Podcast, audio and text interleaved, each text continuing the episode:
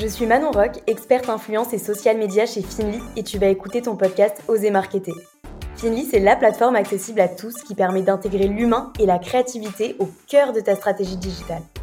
Tu vas pouvoir mettre en avant l'expérience et les avis de tes consommateurs ainsi que ceux d'influenceurs ciblés pour une communication authentique et impactante. C'est l'outil parfait si tu veux faire connaître ta marque, améliorer sa crédibilité et donner confiance aux futurs consommateurs. J'espère que ce podcast te plaira. Si c'est le cas, n'hésite pas à t'abonner. Hello la team podcast, bienvenue dans ce nouvel épisode d'Oser Marketer, le podcast qui t'aide à faire grandir ton business grâce au marketing digital. Aujourd'hui, on va parler d'un sujet qui fait beaucoup de bruit ces derniers temps, l'influence. Plus précisément, on va parler des erreurs courantes à éviter en influence. L'influence, c'est un canal marketing qui est très très efficace s'il est utilisé correctement, mais beaucoup de personnes font des erreurs qui peuvent leur coûter cher. Alors je vais t'aider à repérer ces erreurs assez courantes pour que tu puisses les éviter. La première erreur est de ne pas bien cibler ton audience. Beaucoup de personnes pensent qu'en fait il suffit d'avoir beaucoup d'abonnés sur les réseaux sociaux pour réussir en influence, mais c'est totalement faux. Ce qui compte, c'est la qualité de l'audience de l'influenceur.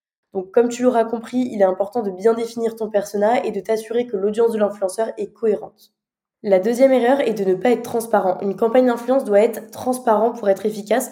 En fait, si tu fais une collaboration, c'est important de le dire clairement parce que sinon tu risques de perdre la confiance de l'audience de l'influenceur et de toute façon, c'est obligatoire de le mentionner. En fait, t'as pas le droit de dissimuler une publicité. D'ailleurs, si tu veux tout savoir sur la législation liée au marketing d'influence, j'ai enregistré un épisode de podcast à ce sujet, du coup, je te le mets en description. La troisième erreur est de ne pas mesurer les résultats de tes campagnes. L'influence, comme tous les leviers marketing, doit être mesurée pour savoir tout simplement si tu as eu un impact ou non et connaître bah, la rentabilité de tes actions. En suivant les résultats de tes campagnes, tu vas pouvoir savoir euh, ce qui fonctionne et ce qui fonctionne pas. Pour ça, tu peux utiliser un outil d'analyse de campagne d'influence comme par exemple la plateforme Finly que je te mets en description. La quatrième erreur est de ne pas avoir de contrat écrit. Lorsque tu vas collaborer avec un influenceur, en fait, c'est important d'avoir un contrat écrit qui va euh, spécifier les attentes, les délais, les paiements, etc. Ça va te permettre d'éviter les malentendus, les retards euh, de planning, etc. La cinquième erreur est de ne pas être authentique. L'authenticité, c'est vraiment la clé dans l'influence. L'audience de l'influenceur a besoin de se retrouver dans tes produits, ta marque, ta communication, etc. En fait, il faut privilégier une communication authentique pour créer un lien de proximité avec l'audience de l'influenceur. La sixième erreur est de ne pas prévoir assez de temps pour préparer ta campagne. Une planification rigoureuse, en fait, c'est la clé euh, d'une campagne d'influence réussie. Donc, assure-toi de prévoir suffisamment de temps pour trouver les bons influenceurs, échanger avec eux, créer du contenu pertinent et bien sûr mesurer les résultats de la campagne. Plus tu seras organisé, plus tu arriveras à maximiser l'impact de ta campagne. En conclusion, l'influence peut être un levier marketing très efficace s'il est utilisé correctement, évidemment.